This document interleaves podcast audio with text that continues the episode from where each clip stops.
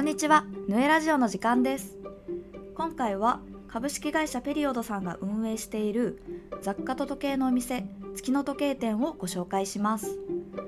発送に使用している緩衝材を捨てずに飾っておきたくなるようにできないかとご相談をいただきました。このプロジェクトでヌエが何を表現しようとしたのか、何を大切にしたのかをご紹介します。担当は坂田さん、吉田さん、聞き手は形ラボの田中さんでお送りします。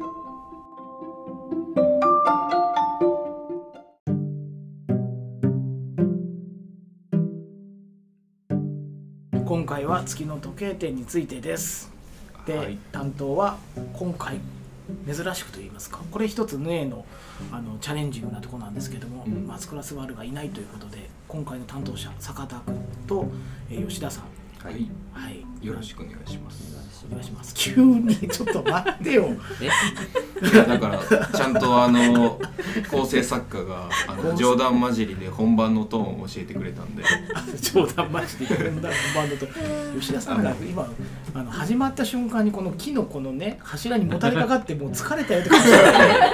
本番だぜえ吉田さん一本目でしょ。あそうそうそう。いやいやあんまいやでも初めから言ってくくれてる。もう今日三本目です。まあいいんです。声の張張りでパンと言ってももう僕ら素人なんでいいんですよ。楽しく喋れればそれで。いいんではい。ということでまずは月の時計店ってどういう仕事をしたのかっていうのをあの紹介というかまあ説明しようぜって言ったところで。うん。はい。どっちから喋りますか？じゃあ僕から、はい。吉田から。はい。最初あの月の時計店さんっていうのが楽天ストアでネットで運営してる時計とか雑貨のお店で、まあ、主には腕時計なんですけどカシオの。で株式会社ペリオドさんっていうところが運営されててでそこからの依頼であのけ結果的には緩衝材にイラストを描くっていうあの普段だったら無地でくしゃくしゃってなるクラフト紙にデザインをするっていうプロジェクトになったものです。でそれを、えーこういうことをしたいとヌエに相談が来たと。ヌエに相談が来たいあのきっかけって何だったんですか？最初は松倉さんのフォローをされてた方がその株式会社ペリオドの担当の方がすごくフォローしててラジオも全部聞いたって言ってて。お本当のヘビーリスナーが来ちゃったんですね。そうあの松倉クイズがあったら答えられますみたいな。作らクイズ？な作ろう 多分上位にいけると思いますみたいな返返事だったんですよ。でも吉田さんも採用の時全部。全部聞かあじゃあ全部ライバル。そうライバル。負けられないと思って年末やりましょう。バル視してた負けられない戦いが。クイズ松倉スバルをやりましょう。でその方がかなりの熱量を持って一緒にやりたいっていうところからスタートしたんでスタートはすごく空気として良かった、うん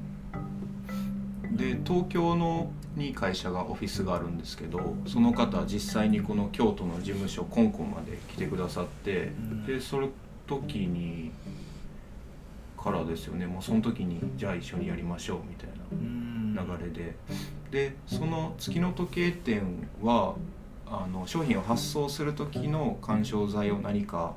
一緒に企画アイディア考えてくれないかっていう相談だったんですけどあの NPO 法人に寄付されてたりとか、うん。今の時代の流れ的に環境に配慮した何か取り組みアイディアもらえないですかっていう風な相談であの来てくださったんですけど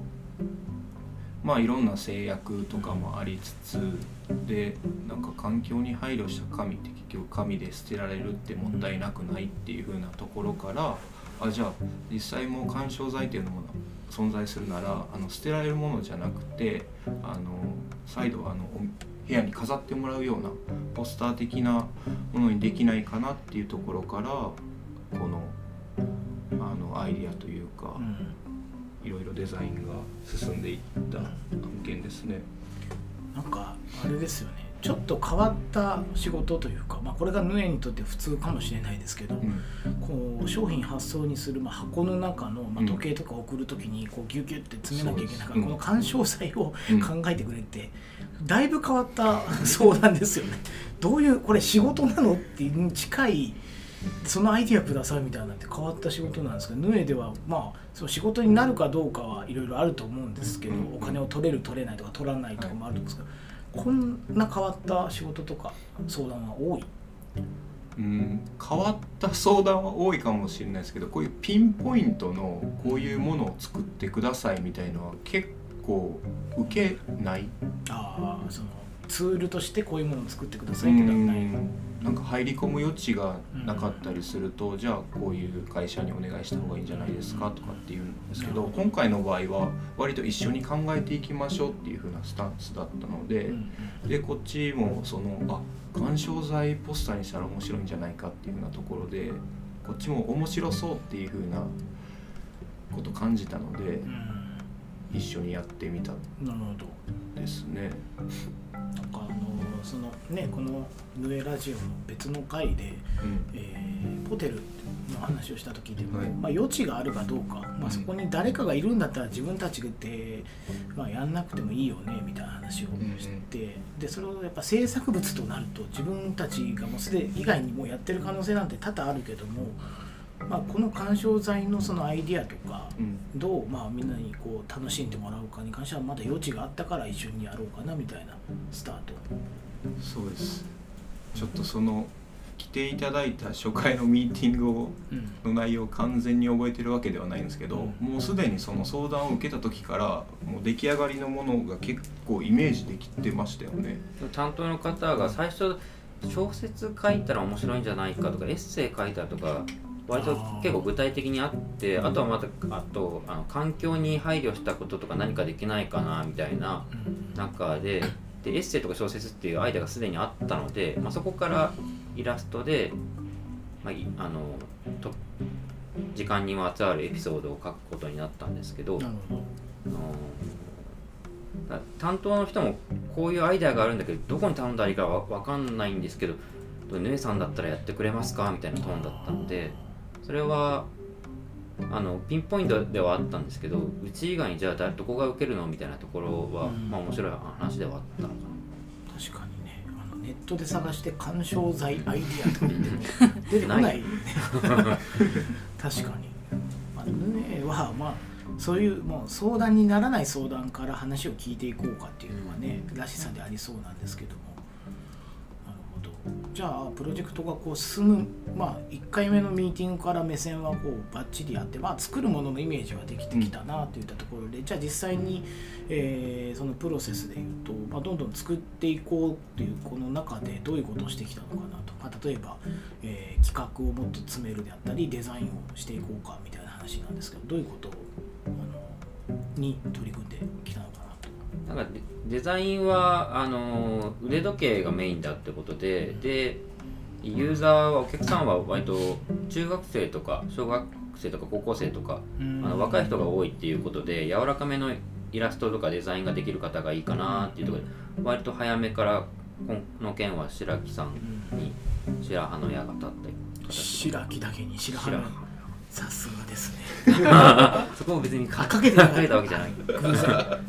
ここめっちゃ考えてきたとこじゃない。じゃない。今日一番の。じゃあなるほど。このデザイナーの白木さんはあのヌエの仕事をよくやってる印象といいますかホテル。その他何とのお仕事をご一緒してましたっけ？白木さんとは。多々あるなとは思うんです多々ありますね。最近だったらルクはうん。だったり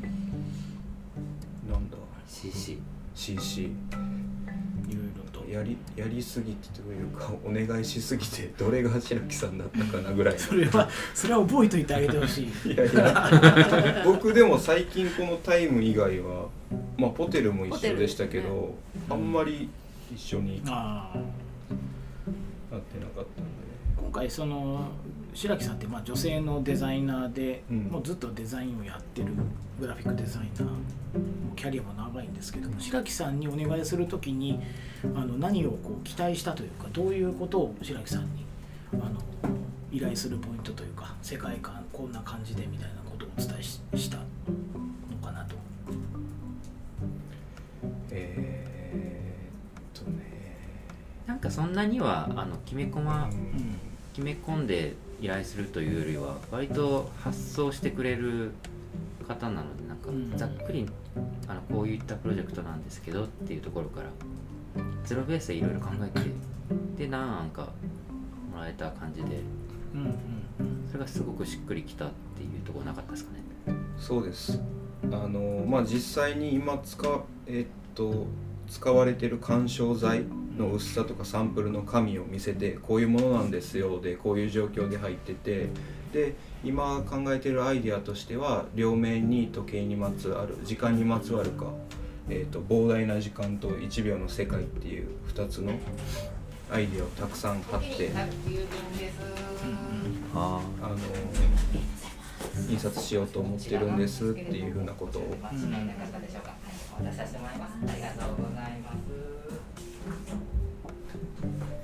コンコン来ましたね。そう。えーっと両面に時間にまつわるアイデアを印刷しようと思ってるんですっていう簡単なまあ構成みたいな話してで白木さんが実際にこう紙を触ってあこれぐらいの薄さだったら透かしとかうん。使ったら面白いんじゃないっていう実際出来上がったものをあの両面でデザイン調整して透かしの遊びが入ってるんですけどそういうなんかアイディアももらえるデザイナーの方なのでそんな確かに決め打ちっていうよりは一緒に考えてったっていうなるほど、制作プロセスですね。うんまあそんな中うん。あのこの「ヌエラジオ」お便りが届きましてお。はい。初めての 初めてのお便り、うん。はい。ラジオネームはい。ホワイトウッド。ホワイトウッド。なんだろうね ホワイトウッドってなんだろう。まあきっともうあの今のねデザイナーの方なんじゃないかなと思うんですけど。まあそこはちゃんと紹介しないホワイトウッドってラジオネームで言ってんのに本名を言うのは野暮じゃない？逆にもう分かるじゃない？この話の流れでホワイトでウッドなんでしょっていう。大体わかるわ。ようんそうそのホワイトウッドさんからお便りをいただいてて、まあ、ちょっとあの一部抜粋ということであの、はい。特にあのグラフィックのこだわった点として、まあ、今坂田さんのお話あったように触ってみた時にこの緩衝材なのでくしゃっとくしゃっとできるあのように紙が薄くてでそれを何か、まあ、デザイン、まあ、グラフィックというよりかはうんこう体験ですね。で、えー活かせないかと思い、えーで同時に紙の薄さでいうとこのこう透けることを生かしたデザインにしましたとでロジック的に言うと膨大な時間の面から見るとこう膨大なので時間が流れるその膨大さといったところで中央には月のようなものを配置してで1秒の出来事っていうものに対しての面から見るとそれが時計、まあ、秒針で膨大な時間の面を透かすと時計の針が現れるようなあのストーリーを込めているなと。でえー発想は月の時計って、まあ、そもそものこの、えー名前からですが、え実際に月も時間に密接に関係していますと。月は満ち欠けの周期を12回繰り返すと約1年になります。この12という数字は物事の区切りとしてとても大切なものとされていました。そこから1日を夜と昼に分けてそれぞれを12時間に分ける方法を取り今の時間になっていると。で下部にはアクセントとして月の満ち欠けを小さく入れましたといったところで、まあ、これはうんポスターっていうのか、まあ、ていうのかあれなんですがそのようなあのデザインのストーリーを込めて作られたそうです。はいありがとうございますホワイトウッドさん。僕あの言ってなかった。あのそのデザインはデザインであったんですけど書いたものの内容を言ってなかあっそうですね。さっきどあののどのような内容がねそこに書かれてるのかっていう。たあの片面には膨大な時間のエピソードをうん書いて、もう片面には1秒の出来事にうん。起きうることを書いたんですよね。うん。あのの人生で働く時間ってではは8万2560時間とかって言われてたりとかあの1秒に何百回こういうことが起きますよみたいなエピソードたくさん集めてそれを箇条書きにしていったっていうそのエピソードを探すのも大変だったしそれをバランスよくデザインしてくれた白木さんも大変だったかなと。まあホワイトウッドさんですね。あ失礼しました。あまあ白木さんです今ホワイトウッドさん。みどりちゃん初めに言っちゃったから。あもうホワイトウッドさんがラジオネームホワイトウッドさんからのお便りの中にヌエさんに苦労をかけたところっていうので言うとうん。その自分が苦労っていうよりも今みたいな情報とかテキスト情報を、えー、ヌエさんに増やしてもらったことがあの本当にね苦労かけさせちゃったなって。ごめんね。ありがとう。ごめんね。ありがとうまあだからその人生で働く時間人生で寝ている時間これをまた算出したりとかいろいろな時間にまつわることをとにかく、えーテキストに入れてそこに、えー印刷したと。うん。どどういう内容なんですかその歌。現物がちょうどねあの目の前にあるそんですけど。うラジオなんで難しいですけど。あー1秒の出来事でカタツムリは1から3メートル進むとか。うんいいですね。えーカブトムシ1.7メートル飛ぶとかね。うん。世界中のニワトリが3.3万個の卵を産む。これどうやって調べたんですか？これ1秒のリサーチがいやあのー 1秒の方はうん。そういう書籍みたいなのもあったんですよね。ででないものもたくさん広がってるしその1秒の何でしたっけ？なんかその本にはうん。坂田さんが出版社に連絡取って、うんうんまあ、こういうことなんですけど使ってもいいですかっていう許可も取ったりしてうん。でい一部あの引用の URL とか載せたりとうんかしてますけど、すごいな。膨大な時間の方はどのようなことがこれはさっきのあの寝てる時間とかも人生っていう一つの物差しで語られる1万円札のボロボロ1万円札がボロボロになるまでの時間3万9420時間。そんなに時間かけられるんですか、主にね。うん、主にねってどういうこと？本が朽ちるまでの時間とかもうん。約350年とかね。それをまあ時間でそ統一したり。すごいな。えでそうですね。あと膨大な時間と1秒の出来事を集めていったのも、まあ、時計にまつわる干渉剤なんで、えっと時間の大切さっていうのを共通して伝えようっていうふうに思ってこの1秒の出来事と膨大な時間をたくさん集めてで1秒の出来事の面にはあの1秒の出来事にまつわるアイディアの他に最後にメッセージが入ってるんですよ。ちょっと読んでもらっていいですか？この放送紙を開き時計を取り出す数秒の間にも世界では15人が生まれ6人がこの世を去る。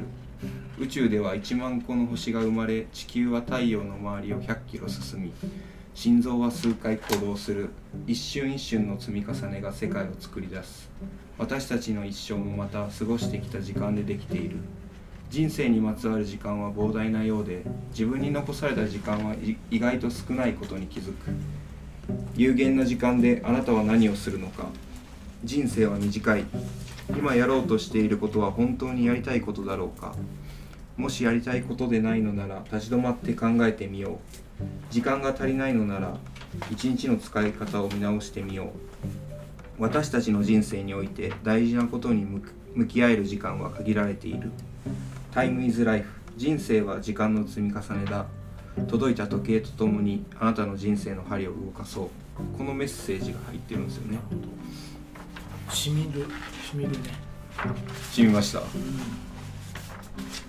まあでもあれねあの高校生とか、まあ、うん。中学生でもいいんですけど、まあ、そのタイミングってね年に1回ぐらいしかないし人生に一度しかないかもなんですけど、うん。なんかそう卒業式とかね入学式とかでそういうメッセージをもらうとうん。いいかもしれないなと、へーこれがじゃあくしゃくしゃくしゃってされてるんですね。今あの綺麗な状態でポスターあるんですけどこれがくしゃくしゃになった状態で。くしゃくしゃになってでこれを開ける人は結局時計が目当てなんでここに書かれててこういうポスターだっていうことにも気づかない人もいると思うんですよね。でましてやこれが透かしで時計と月が重なるなんて人は本当に一部の人で。うんね。その気づいた人だけが分かる楽しみみたいなのも面白いなと思ってやりましたね。今回こういう本当に何でしょうね。今まではその、えっと街とかうん。ホテルとか、まあ、京都のアートっていう大きな仕事、まあ、ヌエの印象で言うとね何かこうプロセスではそういう大きな仕事。出てくるものはもしかしたらサイトとかになっちゃうかもしれないですけど、まあ大きな何かこうドーンっていう怪物みたいな大きい、まあ、ヌエなんでねっていうところあるんですけども割と今回のその月の時計店さんのプロジェクトで言うと、何かこうツールツールでギュッとみたいなところでまあなかなかそういう浮き方はヌエはしないかもなんですけど実際にこのプロジェクトをやってみてお二人はあのどんな感じでこれからそれをどう生かしていこうかっていうのをね最後にバシッと。バシッと。ありがとうございます。なんで今ありがとうございますは何なんだ今、いやいやあの最後にしっかり。うん、見せ場を作って。くれて。あじゃあ坂田君最後にいや。じゃあねうん。喋りにくくなったかもしれないけどこれは僕が悪かった。喋りにくくさせた空気だからいやそうえーっと結構別にそのツールこういうものを作ってくれっていうのを受けないってわけではなく自分たちも楽しめたらうん。確実にやりたいっていう。で予算も限られている中でじゃあ一緒に考えてこういう方法ならできるんですかっていうふうなことを考えていく会社なのでそこは特にまあ話を受けた時に面白そうだなと思ったんで受けたんですけど。で紙物の制作物って結構ヌエは少ないんですよ。多分。それはた他の、えー、とウェブとかだったりアイディアとかに比べると割合的に。でえっと過去の仕事であのフランスの職人と京都の職人が一緒にコラボしてあそうだ田中さんにも一回取材。やったっけ？すごい前ですけど僕があのザ・ドライバー時代ですね。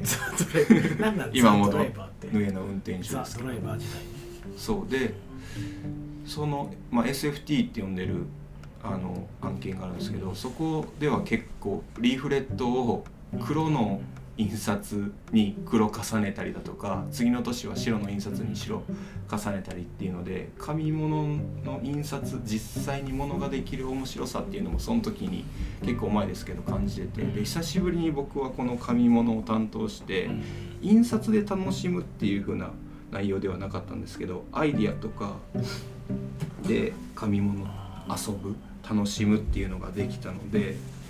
またやっぱ紙物また少ない中ですけどやってみたいなって。確かにあの組むパートナーとなるデザイナーによってはそのできるもののそれがはい。違うというか、で白木さんの場合はヌエと一緒にやるとき結構印刷で実験してる印象があって、ああ全然あの人んちのプロジェクトなんで覚えてないですけど、あのそれこそムーさんとやってたなんかそうです。あの伊勢丹のやつですあ伊勢丹のねやつですか。あれもだから良かったあれも本当す透かしというか。透かし好きじゃん。ホワイトウッド。ホワイト。ホワイトウッド透かし好きじゃん。たまたま。たまたま。あたまたまですか。たまたまなんかね。透かすね。でも紙の楽しさって透かしにある気がするよ、うん。表と裏があってね。なるほど。なんか物理的な楽しみ方ができるんでやっぱ印刷物だったりものとして。なるほど。いいなって思いますね。じゃあ、まあ、最後になりましたが。はい吉田さん。そうですね。ああのいや担当の方の入り方が良かったですよね。そのわざわざ東京から来てオリエンスしていただいたり。あのアイデアはある程度あったんですけどあの皆さんだったらこれをどう料理しますかみたいなことの面白みを僕らが迷惑かけたこともあったし途中で印刷費が紙が紙が自体の値上がりがあってなかなか紙が決まんなかったみたいなそうなんですよ、まあ、コロナだったりこのウクライナ情勢とか。じゃあ通常のなんか緩衝材に使う紙でもなかったりするんですか？あーえっと前いつもよりは違うものとあとはこちら側の印刷のノリもうん考えていろいろリクエストを出したりとかしたのでその部分にちょっとお客さん担当の方とやり取りした部分もあったんですけどそこをあ一緒に作っていけたのは僕らとしてもなんかチャレンジだったなというところとそういう人のつながりって大事だったなというところと。まあ、吉田さんにとっては割と初期といいますかそうなんですよ。いや僕こっち来てから。入ってから。入ってからですね。どうですかその仕事としての一発目か二発目ぐらいの仕事かもしれないですけど実際にヌエに入ってやっていやそういうあの仕事の受け方はあんまないと思ううん。と割と自由にさせて自由な発想こっちからのアイデアを待ってるような感じがあったので、そこをホワイトウッドさんにも結構頑張ってもらったところと。偉い。ホワイトウッド様もうね白木さんですよ。白木さんね。なるほど。まあそこの相性というかプロジェクトの相性もやっぱり紙物で遊ぶっていうところで白木さんとの相性も良かったし吉田さんもなんかそういうあの普段では普通の会社ではこういう形で仕事って来るんだなを体験できて、まあ、これからもっとこういうねあの仕事の受け方もあるんじゃないかなというところで。はい、ということで今回は、えー、ヌエラジオ月の時計店の話を、えーしました。ということで。ありがとうございます。ありがとうございました。